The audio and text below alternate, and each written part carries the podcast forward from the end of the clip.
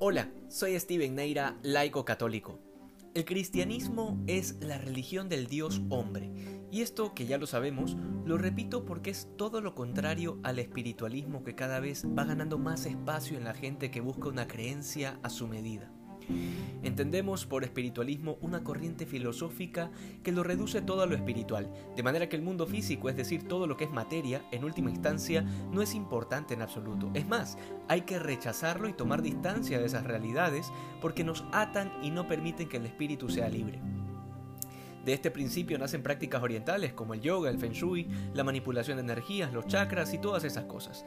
Pero les decía que el cristianismo lanza por tierra todas estas filosofías baratas, porque plantea que Dios se ha hecho hombre, es decir, que lo espiritual se ha unido a lo físico en la persona de Cristo, de tal manera que son inseparables. Por eso, para muchas filosofías y religiones del tiempo de Jesús, el hecho de que Dios se haya encarnado era una cosa totalmente inconcebible, y lo sigue siendo para muchos hoy. El Evangelio de hoy es la inmediata continuación de la elección de los doce apóstoles que meditábamos ayer, y el detalle de que Jesús, después de esta elección divina, los regresa a casa es sencillamente espectacular.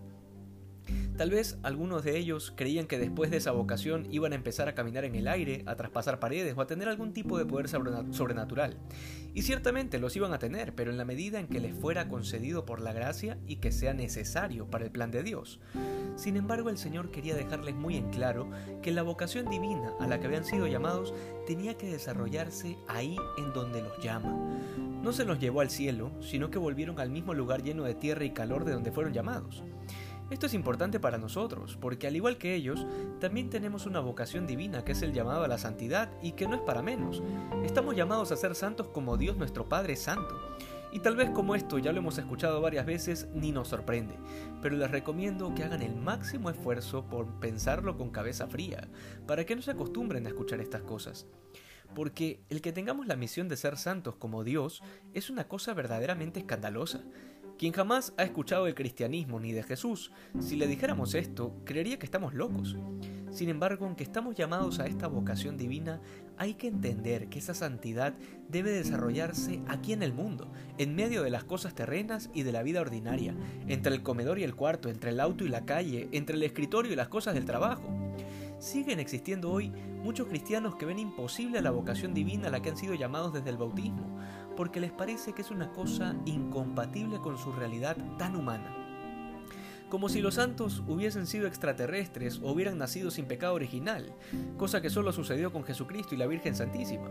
Pero muchos cristianos piensan así, porque han caído en este error de separar lo espiritual de lo físico, de creer que Dios quiere que seamos ángeles, pero entonces, ¿qué sentido tiene que Dios haya asumido la naturaleza humana si los hombres seguimos creyendo que la santidad es solo posible para quienes tienen una naturaleza netamente espiritual?